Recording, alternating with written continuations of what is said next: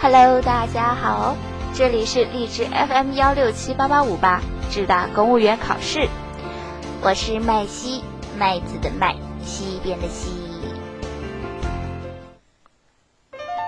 银监会主席尚福林八月二十四日向十二届全国人大常委会第十六次会议作出了关于商业银行法修正案草案的说明。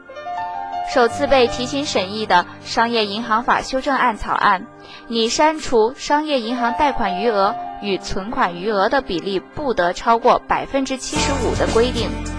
将存贷比由法定监管指标转变为。流动性风险监测指标，存贷比是商业银行贷款余额与存款余额的比例。为防止银行信贷过度扩张带来的风险，一九九五年公布施行的《商业银行法》第三十九条规定，商业银行贷款余额与存款余额的比例不得超过百分之七十五。尚福林说，存贷比监管。在当时，对于约束商业银行信贷规模过快扩张、防范和控制商业银行流动性风险，发挥了积极作用。但随着经济金融的发展，存贷比监管已不适应当前商业银行资产负债多元化和业务创新发展的需要。取消存贷比监管指标，是银行业改革以及更好的支持实体经济的需要，也符合国际惯例。下面就让我们进入今天的主题：银行百分之七十五存贷比红线取消，对大银行影响有限。银行界对于取消存贷比的呼声已久。所谓存贷比，指商业银行贷款余额与存款余额的比例不得超过百分之七十五。简单的说，就是商业银行每吸纳一百元存款，最多。可以贷出去七十五元。招商银行总行金融市场部刘东亮接受南都记者采访时表示，取消存贷比利好中小银行，他们的存贷比往往比较紧张，但对大银行却影响有限，信贷规模有望得到提振。此前银监会已经表示，目前经济形势下行，调整存贷比是一个好的时机。存贷比一直是商业银行用来衡量银行流动性风险的指标之一。为防止银行过度扩张，目前央行规定商业银行最高的存贷比例为百分之七十五。也就是说，银行每吸收一百元存款，最多可以贷出去七十五元。因此，银行在存贷比接近百分之七十五的时候，一般都会收紧贷款业务。增加存款业务来控制存贷比。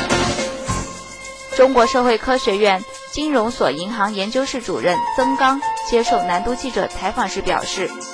存贷比选在这个时候取消，是因为这一规定已经不适应目前的监管需求。他认为，作为一个反映银行流动性的指标，在银行业务相对简单的只有存贷业务时，存贷比具有监管意义。但目前银行的业务已经越来越复杂，存贷比不仅不符合银行的发展情况，并造成了新的扭曲。有的银行为了满足存贷比监管要求，往往出现月末、季末充实点、存贷款大腾挪等现象。中央财经大学金融学院教授郭田勇表示，存贷比取消是经过反复论证，水到渠成。现在，尤其是特别在经济下行时期，取消存贷比，对于银行释放信贷能力、支持实体经济有促进作用。从银行而言，已经是商业化的机构，相信银行按照商业化市场化规则，应当有足够的自我约束和平衡的能力，无需通过存贷比人为紧箍咒进行约束。说到存贷比对于百姓生活的影响。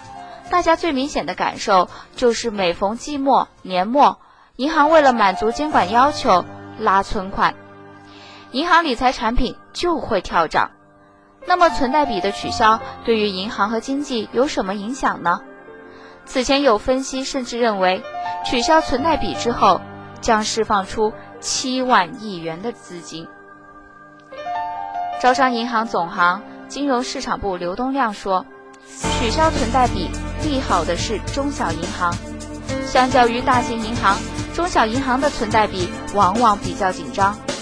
同时，他指出，随着存贷比的取消，可以刺激中小银行增加信贷投放，信贷规模有望得到提振，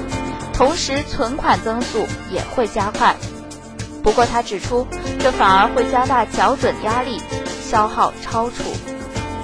而在释放流动性上，刘东亮认为取消存贷比不能替代降准。